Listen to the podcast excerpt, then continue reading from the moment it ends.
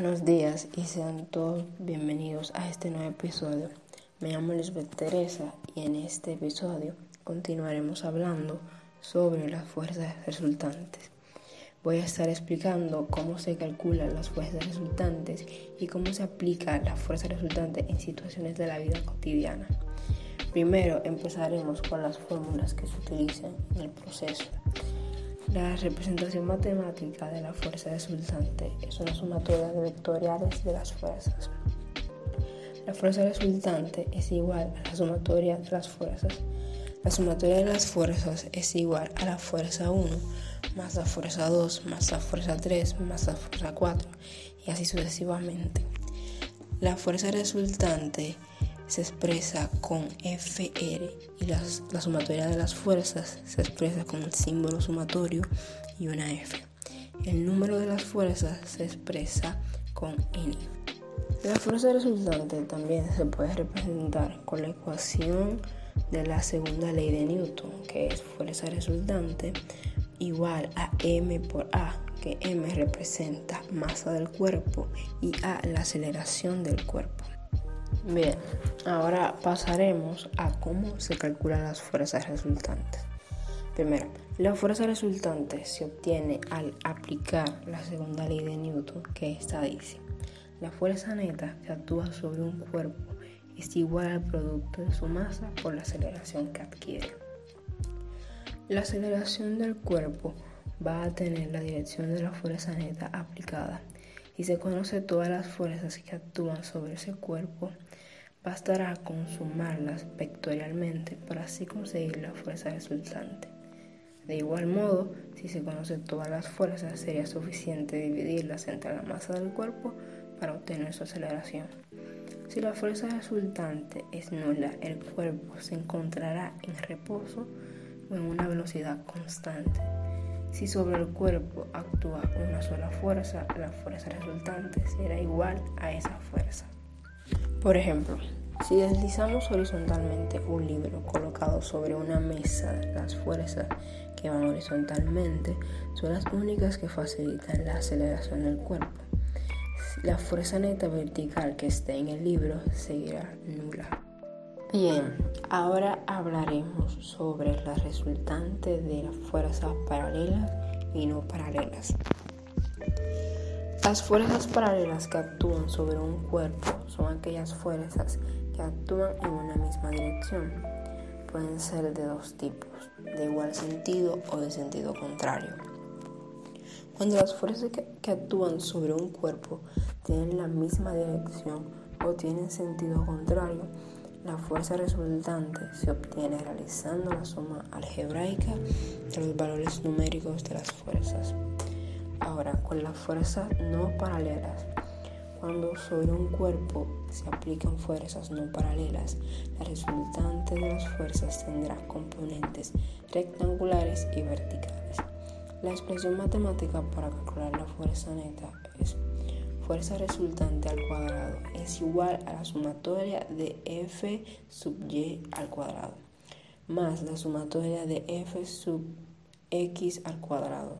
Luego vendría la tangente teta sub x igual a la sumatoria de f sub y entre la sumatoria de f sub x. La sumatoria de f sub xy y la sumatoria de f sub x es igual a la sumatoria algebraica de los componentes x y y de las fuerzas aplicadas. Teta sub x es igual al ángulo que forma la fuerza resultante con el eje x. Bueno, ahora vamos a ver un ejemplo, un simple ejemplo. Vamos a determinar las fuerzas resultantes de un cuerpo que tiene dos fuerzas hacia la izquierda y una hacia la derecha. Las fuerzas a izquierda son F1 igual a 50N y F2 igual a 63N. Y a la derecha es F3 igual a 35N. Se suman las fuerzas paralelas del mismo sentido y se resta con las fuerzas paralelas de sentido contrario. Entonces sería, fuerza resultante es igual a 63n más 50n menos 35n igual a 78n. Es decir, esta fuerza resultante tiene una magnitud de 78 n con dirección horizontal. Bueno, ya después de haber explicado sobre cómo se calcula la fuerza resultante, ahora voy a pasar a dar algunos ejemplos sobre cómo la fuerza resultante se aplica en nuestra vida cotidiana día a día. Puede empezar desde el simple hecho de jugar golf. En el juego, la aceleración de la pelota es directamente correspondiente a la fuerza aplicada con el palo e inversamente proporcional a su masa. En el trayecto influye la fuerza del aire puede causar un pequeño cambio en su dirección. También con el simple hecho de dos personas que caminan juntas. Cuando dos personas que caminan juntas, pero una persona de ellas tiene un peso inferior a la otra, aunque caminen ejerciendo la misma cantidad de fuerza, quien pesa menos irá más rápido porque su aceleración es mucho más mayor. Ahora, conducir un camión o un coche. La masa de un camión es mucho más mayor que la de un coche, lo que significa que requiere más fuerza para acelerar en la misma medida. Por ejemplo, si se conduce un coche a 100 kilómetros en una autopista durante 65 kilómetros, sin duda se utilizará mucho menos gasolina que si se estuviera que conducir a la misma velocidad por la misma distancia en un camión. Y ya por último, usar un bote de ketchup. Para extraer el ketchup de su bote debemos presionarlo para que salga. Dependiendo de la fuerza que se aplique, el, el ketchup puede salir lentamente y caer en el plato o salir a gran velocidad y, y despegarse por todo el plato. Bueno, creo que ya es más que suficiente con este podcast. En este les explicamos cómo se calcula la fuerza resultante, las fórmulas que se utilizan y cómo se da en diferentes aspectos.